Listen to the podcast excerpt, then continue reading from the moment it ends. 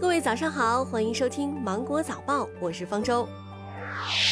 财政部等三部门联合发布通知，对在二零二零年中国国际服务贸易交易会展示内销售的限额内的进口产品免征进口关税、进口环节增值税和消费税。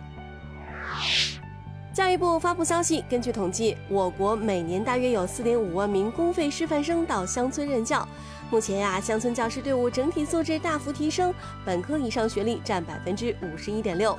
教育部还表示，将会通过多种方式对各地开展调研督促，确保义务教育教师收入不低于公务员，年底前落实。银保监会官网显示，前期银保监会严肃查处一批违法违规案件，对民生银行、浙商银行、广发银行、华夏银行以及中国华融资产管理股份有限公司等多家金融机构及相关责任人员依法作出行政处罚决定，处罚金额合计三点二亿元。从携程等旅游机构了解到，十一有望迎来今年首个旅游高峰和消费黄金周，同时预计也是近年来性价比最高、服务最好的旅游长假。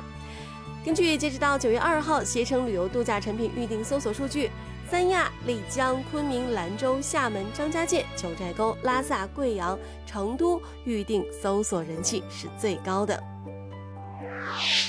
近日，呼伦贝尔草原遭越野车碾压，内蒙古额尔古纳市林业和草原局作出处罚决定，罚款人民币一千九百九十点四零元，并要求当事人在二零二零年九月五号前恢复草原植被。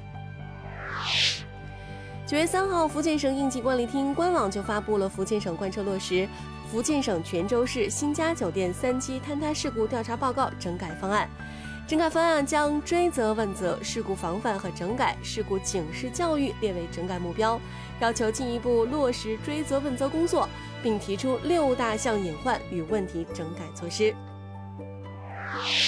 九月四号，世界卫生组织总干事谭德赛及新闻发言人表示，在证明其有效性和安全性前，将不会认可任何新冠疫苗的推行。发言人称，大范围的疫苗接种预计要到明年年中才能实现，尤其要保证临床试验第三阶段足够长，以确保疫苗的安全性。近日，联合国秘书长古特雷斯表示，联合国会费欠款高达十五点二亿美元，呼吁成员国及时足额缴纳会费。对此，中国外交部发言人华春莹表示，中国已经全额缴纳会费，将继续认真履行对联合国应尽的财政义务。美国作为第一大欠费国，长期拖欠会费，每欠款占联合国各国欠款总额的三分之二以上，是导致联合国陷入财政困难的主要原因。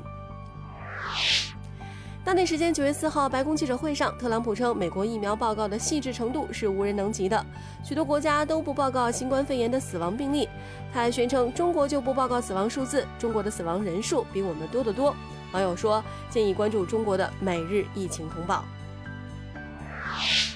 联合国粮农组织三号发布的数据显示，受到需求普遍走强和美元疲软的影响，八月份全球食品价格连续三个月上涨，达到今年二月以来的最高水平。根据美国华盛顿大学健康指标与评估研究所发布的报告指出，新冠肺炎已经跃升为美国第二大死亡原因。报告指出，美国新冠死亡率高于多个国家。从死亡病例数来看，新冠肺炎已经超越癌症，成为美国第二大死因，排名仅次于心脏病，排在癌症、事故、损伤、糖尿病、二次海默病其他许多死因之前。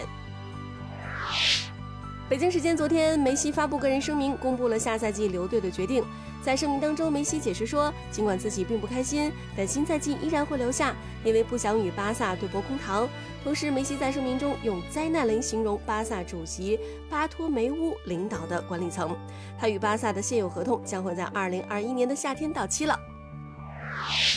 好了，以上就是今天新闻的全部内容。我是金九电台的方舟，祝您度过美好的一天，拜拜。